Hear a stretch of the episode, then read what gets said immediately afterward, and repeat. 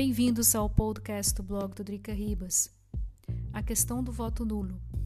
A situação na política brasileira se agravou muito depois que o ministro Edson Fachin do Supremo Tribunal Federal anulou todas as condenações do ex-presidente Lula no âmbito da Operação Lava Jato. Para aqueles que acompanham política, já observou que a elite política brasileira vem lutando contra o combate à corrupção. A Operação Lava Jato pode ter tido seus erros, eu não vou entrar nos detalhes jurídicos porque não é o caso, mas foi através da Operação Lava Jato que o brasileiro recobrou o direito do uso do dinheiro público e de questionar os seus políticos sobre o uso do mesmo. Ontem no Twitter eu levantei a questão do voto nulo.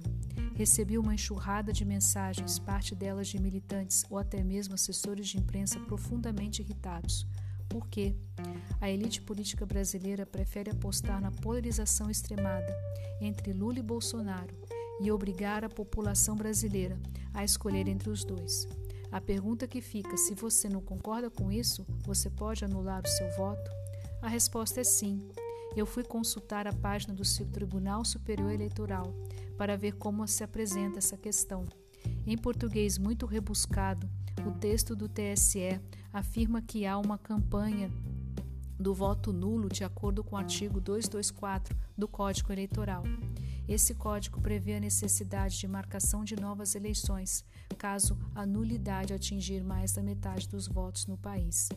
Ao mesmo tempo, o texto, o texto, afirma que essa nulidade, entre aspas, se refere a uma fraude eleitoral. Se a pessoa decidir votar nulo ou branco, não será computado, o que é óbvio, mas servirá para as estatísticas. Encontrei um excelente texto do Globo, ainda nas eleições de 2018.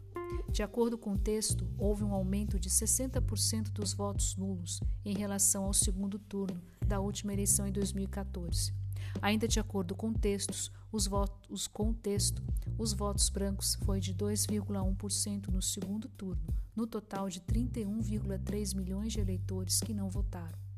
No total, contando votos brancos e nulos, foram 42,1 42, milhões de eleitores que não escolheram nenhum candidato.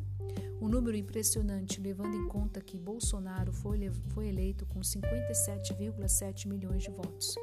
Mesmo que o TSE desconsidere os votos nulos ou brancos, na estatística as porcentagens são muito altas. Falta de representatividade. Desculpa. A primeira análise será relacionada à falta de representatividade, mesmo que haja obrigatoriedade do voto. Depois que eu vi esses números, eu entendi o nojinho de certos istas ontem no Twitter. Empurrar a polarização extremada e caçar aqueles que discordam faz todo sentido. Votar nulo é uma pergunta muito difícil de ser respondida agora. Muitos brasileiros já começaram a campanha. Muitos no Brasil, desculpa, começaram a campanha em 2022, mas ainda estamos em 2021 e em plena pandemia da Covid-19.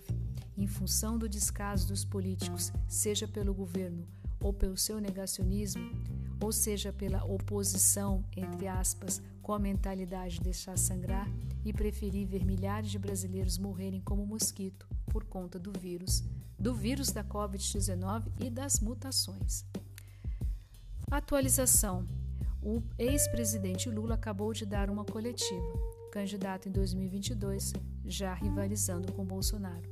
Tempos difíceis pela frente para o nosso país, além da pandemia. Esse foi mais um podcast do blog do Drica Ribas. Se vocês gostam de histórias cotidianas, não deixe de seguir o blog www.dricaribas.com.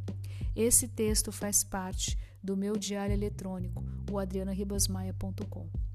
Muito obrigada pela atenção de vocês, cuide-se muito e até o próximo podcast.